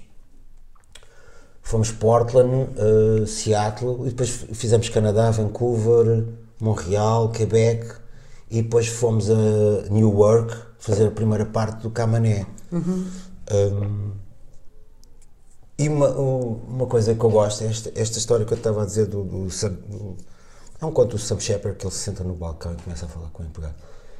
E eu estava lá no hotel, fui ao bar do hotel e de repente o gerente do hotel era um, um tipo, um senhor português que me contou a história ao fim e ao cabo e eu gosto desse lado de estar no balcão e estar a falar com as pessoas. de- de- de- pá, não sei se o meu pai teve um café, eu ainda cheguei a trabalhar lá para ganhar o dinheiro para, para, Para a tal guitarra, para a. Sei, essa, essa relação foi lá, por exemplo, no café do meu pai que conhecia a irmã do Cesarino. Essa relação de estares a falar com pessoas. Uhum.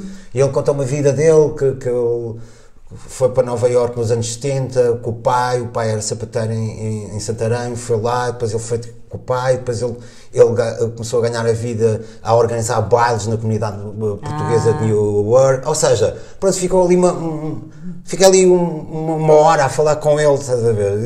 Eu, eu gosto dessas histórias, como é que estás a ver? Ele ainda se lembra do, do pessoal do queimar as casas do, para receber os dinheiros dos seguros, aquela, aquelas cenas todas Nova York, New York, estás a ver? Uhum, Essa, Outros tempos, estás a ver? Uhum, uhum. Eu, eu gosto imenso dessa. dessa gosto, dessa, gosto imenso de, de histórias. Uhum. Imagina, tu vais. A, tu, Raquel, vais fazer uma viagem. Eu gosto, tu vais, epá, eu, vocês não estão a ver, depois lá aconteceu isto. Eu, eu adoro estar a ouvir, estás a ver? Não é saber, é ouvir-te a contar a história? Estou a imaginar, porque tu estás-me a contar uma história de um sítio que eu nunca fui e eu estou a imaginar o sítio? É um bocado como quando tu lês, mas eu, eu contar histórias, estás a ver? E uma coisa que eu costumo e quero e, e gosto de fazer quando toco sozinho guitarra, ou quando toco, faço solos, vou tocar sozinho, é tentar, tentar contar uma história na guitarra, estás a perceber? Aquilo ter uma, uma um certo uma certa dramaturgia, estás uhum, a ver? Uhum. uhum. Não é estar a ouvir aquilo é como se estivessem a contar uma história. Portanto, quando estás a fazer essa música, também uh, procuras isso. Sim, no fundo, procuro, também estás a contar uma história. Uma história, tentar contar uma história, procuro contar uma história. Quando estás a compor, digamos assim. Sim, sim. Uhum. O tempo, às vezes é a maneira como tu também lês os tempos. Uhum dar, dar espaço ao silêncio também, que é uma coisa super importante. Que é muito importante na Cada música, vez, não é? É, mas pronto, isso também só descobri isso mais tarde, não é? uns anos mais tarde. O silêncio. Então. Eu era sempre um gajo rodeado de som, né? Ruído. Sim, é como o Rafael Soral diz, a maior fonte de ruído é a música. e, é, e, é, e, é, e é verdade, tu vais uma esplanada e só estás sempre a ouvir música. Quando às vezes dizes, pá, deixem ouvir o mar, estou aqui numa esplanada em frente ao mar, porque é que eu estou a levar com, com música, né? seja a música do Tó, seja a música de quem for, não era, era preciso. Mas é, Descobriste o silêncio mais tarde, estavas a dizer. Uh, gostas de ter feito essa descoberta? Sim, sim, sim, sim. Acho que também tem a ver com a idade. Sim, gosto. E aplico cada vez mais isso na música. Quando, quando sou eu a tocar sozinho, aplico isso. Aproveito-me disso. É. Olha, o próximo poeta que tu trazes uh, era um, um poeta muito conhecido, muito gostado uh, com uma vida algo disruptiva, digamos assim. Uh, Charles Bukowski, alcoólico. alcoólico, fazia recitais e tinha muitas pessoas a vê-lo. Tinha esta particularidade de dizer assim poesia publicamente e ter muita gente Sim. a gostar. Escreveu muito poesia e, e ficção e, hum, e tu escolheste dois, dois poemas dele. Um deles tem aí versos que também são muito conhecidos do, dentro deste poema, que é um poema que se chama Uma Definição. E é, um, e é um poema que todo ele discorre sobre possíveis definições do amor. Queres ler? Sim, é, é um, é um grande desafio tentar definir o amor. É? Sim. É? Mas pronto, eu, eu gosto do Bukowski porque sempre gostei de pessoal assim meio. meio outsider, vá. e que tem esse lado da rua e da, das pessoas e do a olhar para elas. Pronto, ele chama-se uh, uma definição. O amor é uma luz a correr de noite pelo nevoeiro. O amor é uma carica de cerveja pisada a caminho da casa de banho. O amor é a chave de casa perdida quando está bêbado. O amor é o que acontece uma vez a cada 10 anos. o amor é um gato esmagado o amor é o velho Ardina na esquina que já desistiu. O amor é o que tu pensas que a outra pessoa. Uh, desculpa. O amor é, é o que tu pensas que a outra pessoa destruiu. O amor é o que desapareceu na época dos vasos de guerra. O amor é o telefone a tocar a mesma voz ou outra voz, mas nunca a voz certa. O amor é traição, o amor é incineração de vagabundos num beco. O amor é ferro, o amor é barata, o amor é caixa de correio, o amor é chuva no telhado de um velho hotel em Los Angeles. O amor é o teu pai num caixão, o teu pai que te odiava. O amor é um cavalo com uma pata partida a tentar levantar-se perante uma assistência de 45 mil pessoas. O amor é o modo como fervemos como a lagosta. O amor é tudo aquilo que dissemos que não era. O amor é a pulga que não consegues encontrar. E o amor é uma melga. O amor são 50 granadeiros. O amor é uma arrastadeira vazia. O amor é uma insurreição em San Quentin. O amor é um manicômio. O amor é um burro parado numa rua de moscas. O amor é um banco de bar vazio. O amor é um filme do, do desastre do Heidenberg a encarquilhar aos pedaços num um momento que ainda grita. O amor é Dostoevsky diante da roleta. O amor é o que rasteja pelo chão. O amor é a tua mulher a dançar nos braços de um estranho. O amor é uma velha a roubar um pedaço de pão. E o amor é uma palavra usada demasiadas vezes e demasiado cedo. Uhum. Porquê que escolheste este poema tal? Porque acho que é um desafio enorme tentar definir uh, o amor. uma coisa que, sei lá, que é sempre uma tentativa. Sim. Tentar. Uh, pode haver que... várias uh, tentativas de definir o amor, mas qual é, qual é a definição do amor, não é? E que tantos escritores e poetas vêm é, fazendo é, ao longo dos tempos, exato, não é? Exato. Acho que é. Ainda bem que existe. Bem, ainda bem que existe o amor e ainda bem que não se. Ou seja, às vezes também me irrita as pessoas saberem tudo. Uh, o pessoal tem, que, tem acesso a tudo, saber tudo, e acho que há coisas que, que é fixe sermos levados. Por, Deixar na pergunta. Sim, eu, eu sempre ou na busca, ou se calhar na procura. de vida que é eu gosto de controlar a minha vida, por isso é que se calhar não me espatifei, mas é pá, gosto imenso que a vida me leve também. Uhum. Percebes? Que haja. Sei lá, olha, vou-me despedir amanhã porque li isto, apareceu-me isto aqui no barbeiro. Estás a ver? Acho que é fixe também sermos levados pela vida. Uhum. Embora a gente. Ou seja, não ser tudo controlado, não sabermos tudo, estás a ver? E este, este lado também de não sabermos bem o que é o amor, não é? Acho que é importante isso, não é? Ou seja, não tens a inquietação de saber o que é o amor? Sim de saber uma definição, digamos sim, assim. Sim. Porque saber o que é o amor, se calhar sabes, não sabes é definir.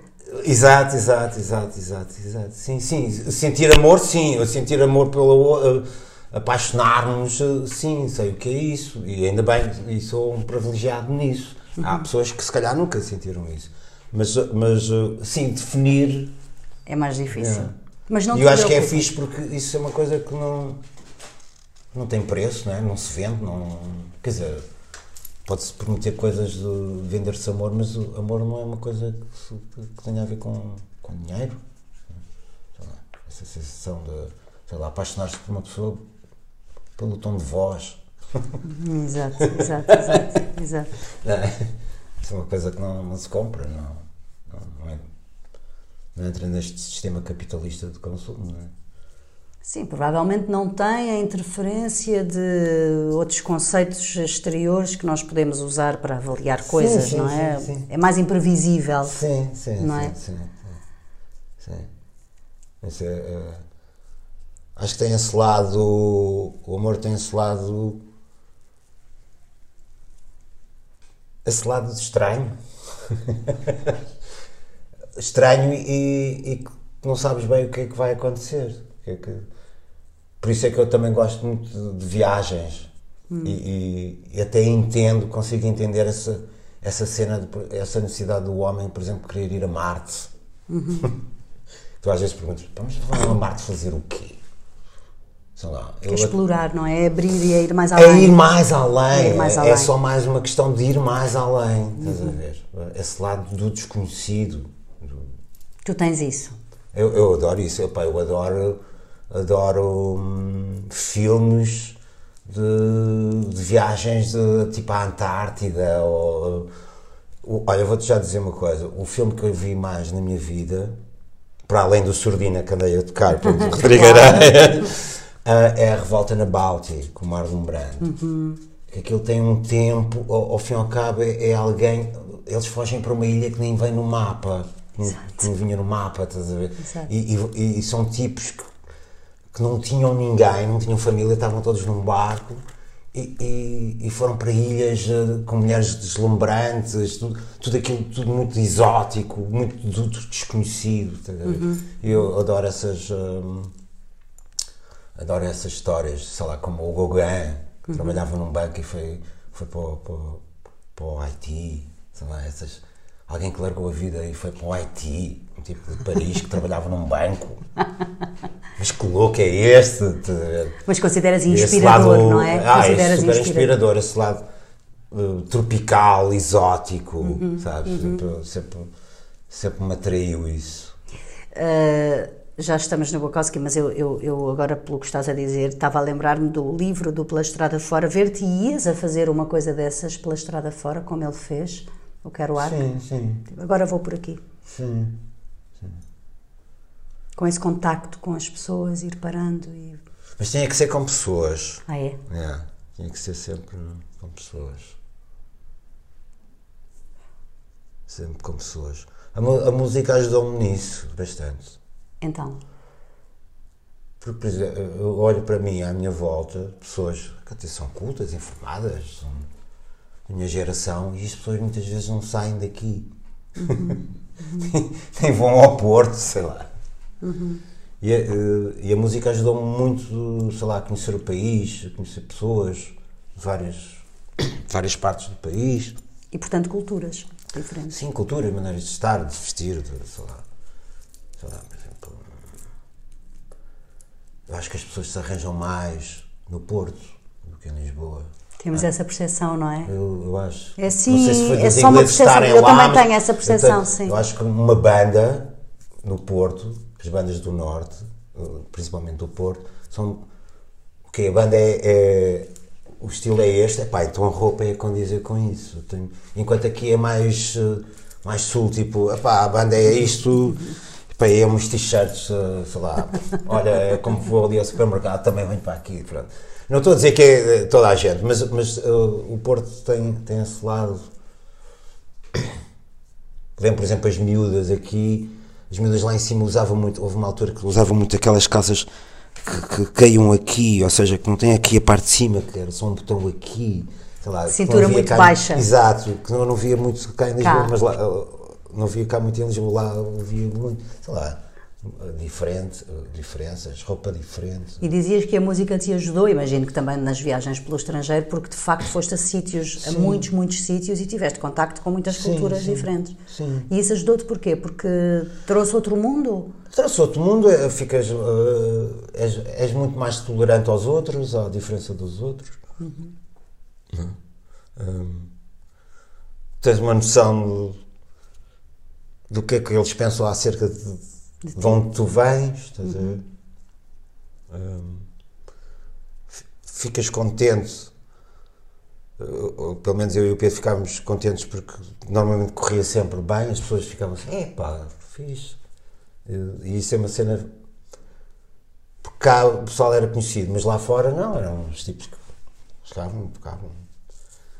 Ah, e isso, pronto, é, é reconfortante. É, é, é- é sinal que fazíamos as coisas, que estávamos a fazer as coisas bem, pronto. Tu gostas dessa reação do público? Imagino que continuas a ter quando fazes espetáculos eh, ou acompanhado ou a solo. Gostas dessa reação evidente do público, de aprovação do, do teu trabalho? Sim, é, é fixe ouvir isso. Não me sinto. uh, Como é que eu ia te explicar? Sou mais um, um trabalhador, mas é fixe dizer, pá, olha, está muito fixe isso. Acho que, acho que é fixe. É isso Alguma que eu estava a vez dizer. É importante dizer que se gosta da outra pessoa. Claro. Uh, acho que é importante dizer. né? E tens esse feedback na rua também? Acho As que é pessoas vão ter contigo na rua Sim, dizer às olha, vezes, às vezes, muito. às vezes, sim, sim, sim. E Epá, tranquilo para ti? famoso, não sei o quê, mas sim, às vezes, olha. Eh, até a pagar uma portagem, a pessoa que lá estava, é pá, gosto bem da sua música. Assim, pá, obrigado. Exato, exato. Eu assim, porra, até aqui na portagem. mas pronto, é. é, é, é porrar, sim. as pessoas gostarem. Claro, imagino sim, porque era o que tu dizias, tu fazes para os outros Sim, também, não é? exato, Portanto, claro. se... Aliás, e graças aos outros, os feedbacks que as pessoas me dão, não é? Eh, ajudam muito às vezes a ver coisas que eu próprio fazia que não estava a ver desse, desse ponto de vista. Ah, isso é interessante. Percebes? O, o- o- o facto da partilha é que tu às vezes fazes as coisas num- numa. E alguém, alguém pega neste livro e vê isto de um, de um, de um outro ângulo que tu próprio, ou que fizeste a música, ou escreveste. Não, não, mas, pá, nunca tinha visto isso desse, nesse ângulo, estás a ver? É giro, é giro. É. Traz uma nova perspectiva. Ah, sim, sim, Uhum. sim, sim. Olha, vamos passar para a tua outra escolha do, do Bukowski, que é um poema mais pequeno e Yeah, ah, que é um poema, Eu digamos... escolhi, isso, eu, eu escolhi, não é por. eu escolhi só porque. Não é pronto, por partilhares essa esse- opinião. Exatamente. Do- do escolhi mesmo só de propósito porque. hum, pronto, hoje em dia fala-se muito na cena dos géneros e, e, e, e bem. E pronto, escolhi até mais este poema. Chama-se Um Um Começo. começo, exato. Quando as mulheres deixarem de levar espelhos consigo para todo o lado onde vão, onde vão, talvez aí possam falar comigo acerca de emancipação. É um poema tão machista. Bom, Isto é super machista, sei lá. Isto é do pior, é, É do, do pioril. pior, é do é do pioril. Isto é do pioril. e então, porquê é que Sim, ela era um tipo, ser um tipo intragável. Né? Eu escolhi porque, pronto, hoje em dia, até mais ligado, mais ligado não, em, em todas as áreas, né? mas, mas hum, vou dar um exemplo. Escolhi isto, este poema, por causa disso, que é. a- a- a Imagina, nos festivais agora há muito, e, e- e está muito na baila, e, e acho bem este lado dos géneros, não é? Por exemplo, a, a, a, a Raquel organiza um, festival que é o Lisboa Soa e ela tenta fazer sempre uma coisa na programação que é. tanto O mesmo número de mulheres Exatamente. que de Pronto, não, é, não tem que ser Não tem que 50 ser- Uhum. 50, mas, mas que haja diversidade no- em género, não é? E isso é uma coisa que se passa muito hoje em dia, mesmo, por exemplo, no, nos uh, no festival, até o, não vou estar agora aqui a dizer que é um, um festival que, que me é querido. uh, houve muitas críticas tipo, "Epá, então não há bandas de miúdas, é só, é só rapaz e não sei o quê. E depois cria-se muito, ah pá, mas o quê? Agora vamos escolher, quer dizer, as bandas não são Em boas e- função em do função de um género. E eu, no início, até fui um bocado nessa conversa. Yeah, realmente, pá, mas quer dizer, se tu queres ter uma certa qualidade, o quê? É por serem miúdas, uh, tem que ser miúdas e as bandas não são assim grande coisa. N- Não estou a dizer que não há. uh, É lógico há artistas femininas, não é? Incríveis, não é? Mas, uh, um, mas uma coisa é certa, e realmente eu sou um músico porque vi outros serem músicos. porque vi outros a despedaçarem-se ali em cima do palco. E eu disse, pá, eu também quero ser como estes tipos. Porquê que as miúdas não, não- a minha as minhas filhas não, não, não podem ter esse, e- esse privilégio de ver miúdas a desfazerem-se em cima do palco? Não é? Só assim é que se calhar vai haver mais bandas Vão miúdas. inspirar outras. Isso é um começo, não é? Perce- Ou seja, isso é importante. Isso é super importante. Porque se calhar as miúdas não têm não há mais bandas de miúdas porque devido à, edu- à educação que tivemos ou ao meio século aqui fechados que tivemos, o século XX tivemos aqui meio, meio século fechados, não é? Com pronto, com isto, com aquilo, com... não- ah, acho que é fixe ver um- esse começo de, pá, e essa, essa atenção, porque é uma coisa importante. Porque se, se olhar, no meu caso, olhar para mim, eu sou músico porque vi os outros a tocar.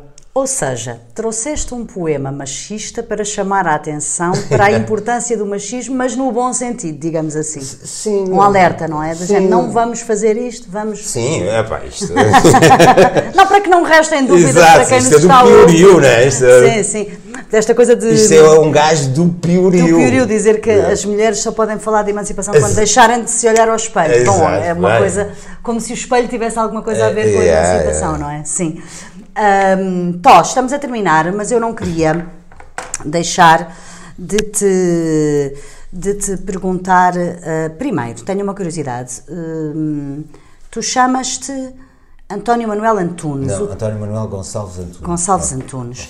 O teu nome pelo qual é- és conhecido, Totrips, foi uma ideia tua. Nasceu como e quando? Não, aquele nasceu na rua porque íamos a subir a rua da Beneficência para o Rock Rendezvous e tinha a minha banda, que era os Amentes à Crícia na altura, tinha se inscrito para o concurso moderno, de música moderna, chamado assim, música moderna do Rock Rendezvous. E nós precisávamos dar, ou seja, o nome da banda e o nome de quem é Uhum, Dos elementos os da banda.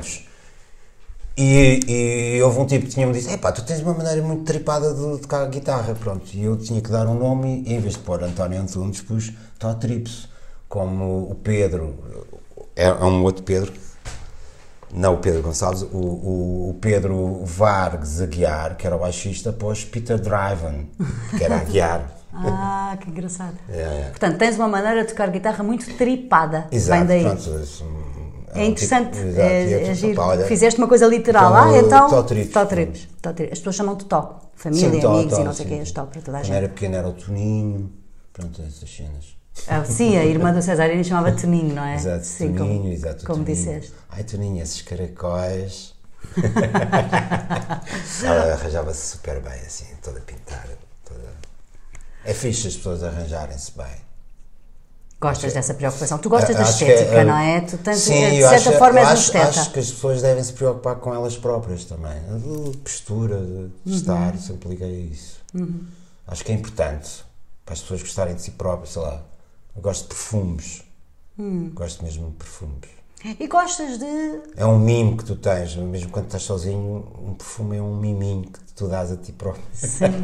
e gostas de, como eu dizia aqui, outras coisas. A horta, não é? Ah, isso eu descobri porque saímos daqui Uhum. e fomos para, para, Para o outro lado. para- para- Fonte da Talha. Uh, uh, em Belo Verde, aquilo é o pé da Fonte da Talha, pé da, da Aroeira. Pronto, e aquilo é uma vivenda e, te- e temos, temos um jardim à volta e temos árvores. Portanto, e, e realmente, lá está, as pessoas quando mudam. Eu, epá, eu vou dizer uma coisa, eu quando vivia aqui em Alvalade, eu, eu era um tipo su- super urbano. Epá, o quê? Arranjar uma lâmpada. Ei, aqui pendurar um candeeiro, opá, meu Deus. Pronto, está bem, eu vou fazer isso, baby. Pronto. Sei lá. Ninguém vai perguntar de quem é que montou aquele candeeiro aqui em casa. É daqueles trabalhos tipo, está ali o candeeiro. pronto. Mas alguém o fez. Importantíssimo, até porque eu não sei fazê-lo. Exato. Pronto. E eu até fazia isso. Mas era sempre, pá. Está ali o candeeiro no chão há não sei quanto tempo para pôr a coisa. Vai, bora lá. Epá, e desde que fomos para ali, eh, consigo pá, estar a cortar a relva, podar as árvores. eh, na- na- no tempo da pandemia fiz uns candeeiros de madeira, eh, tipo gravados, comprei uma cena para gravar a madeira, todos trabalhados eh, para pormos em cima da mesa. Temos assim uma mesa comprida de madeira para pôr em cima da, da, da mesa. Pronto. É um, po- é um pouco hum, como ir à praia, não se está a pensar em nada, está-se só ali a fazer uma coisa Terapêutico. terapêutica. é. Isso, da- das, da- e se calhar das plantas tem também o meu pai gostava muito de jardinar e de, de- flores. E, se calhar vem daí. Mas pronto, achei isso. Ou seja, o facto das pessoas saírem do, sei lá, neste Seu caso, do, do seu ambiente e irem para o outro, as pessoas ganham o gosto também por, por outras coisas já. E, e fez-me bem, fez-me bem. Vou dar um exemplo, eu, eu sou um tipo que tem psoríase, pai, e desde que fui para lá co- tenho muito menos stress, estás a ver? Porque eu era sempre assim um gajo. Eu sou a ser um gajo muito de inquietação. É sempre uma grande inquietação. Não, era isso que eu estava a dizer, eh, dos poucos sítios onde, não consigo fazer nada, ir à praia, estás a ver? Ou então estar a jardinar, ou pronto, passar. Eu às vezes até estou a fazer aquilo e disse, pá, eu estou a fazer isto, mas isto, sei lá, pronto, isto não. Quem é que vai saber disto? Sabe? Exato. Essa necessidade de, de mostrar aos outros que Mostrar, estás a sim, fazer, sim. ou que fizeste, ou. Exato. Tipo, puto, olha, tipo a minha filha Simone mais nova, que ela gosta de desenhar, ó pai, olha aí, está fixe, pronto, de mostrar, né? No fundo é cuidar, é outra coisa. Olha, e hum, já fizeste muitas coisas. O, o grande gesto do qual já falámos subejamente foi esse, de te despedires depois de leres uma entrevista. Hum, tens 57 anos, como disseste há pouco. Falta de fazer, Vou fazer o quê? 57 agora, já. Vai- falta de fazer o quê, Tom?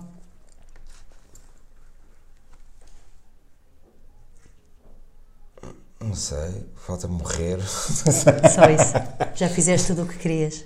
Acho que sim, acho que, sou, acho que sou um tipo feliz, acho que tenho uma vida feliz, tenho uma mulher que eu amo, tenho uns filhos que eu adoro, hum, ainda tenho pais, embora não sejam assim muito fixes, mas acho, acho, acho Uma profissão Conheci, também, eh, não é? Sou um privilegiado de conhecer muitas pessoas, de quem eu gosto e admiro. Eh, tive esse privilégio de me cruzar com elas na vida. Hum, acho que foi um privilegiado viver neste tempo. As, o- as pessoas também viveram neste tempo. São pessoas que já cá não estão, pessoas que ainda cá estão. Sei lá, não. Não peço assim grande coisa na vida, para além daquilo que faço ou que, que tenho. Última pergunta: o que é que te comove? Pá, como comove ou que, que às vezes me deixa um bocado mal disposto é. sei lá, estou forte daquela conversa que eu acho que é uma justificação muito fácil, que é nós somos um país pobre. Nós não somos um país pobre, nós acho que somos um país que, que, que a única coisa que eu não consigo perceber é com pessoas válidas, e eu conheço muitas, e tu também, e, sei lá, pessoas excelentes em várias áreas, não é só na cultura, ou, tanto na economia, como na educação, como na saúde, como justiça, ah, e continuarmos e continuarmos a morrer na praia?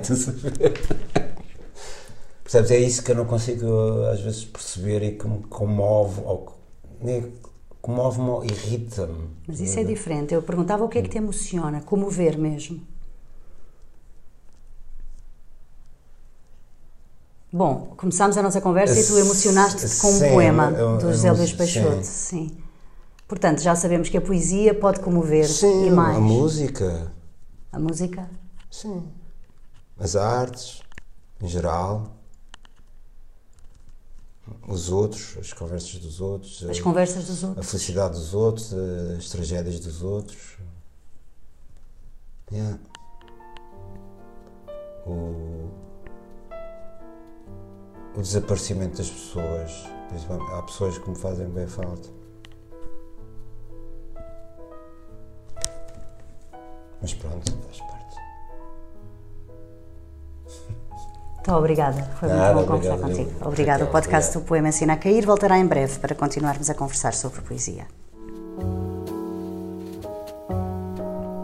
Este episódio teve o apoio do Fundo Cultural da Sociedade Portuguesa de Autores e Música de Mário Laginha. Sigam-nos ainda no Facebook e Instagram, deixando-nos os vossos comentários e sugestões.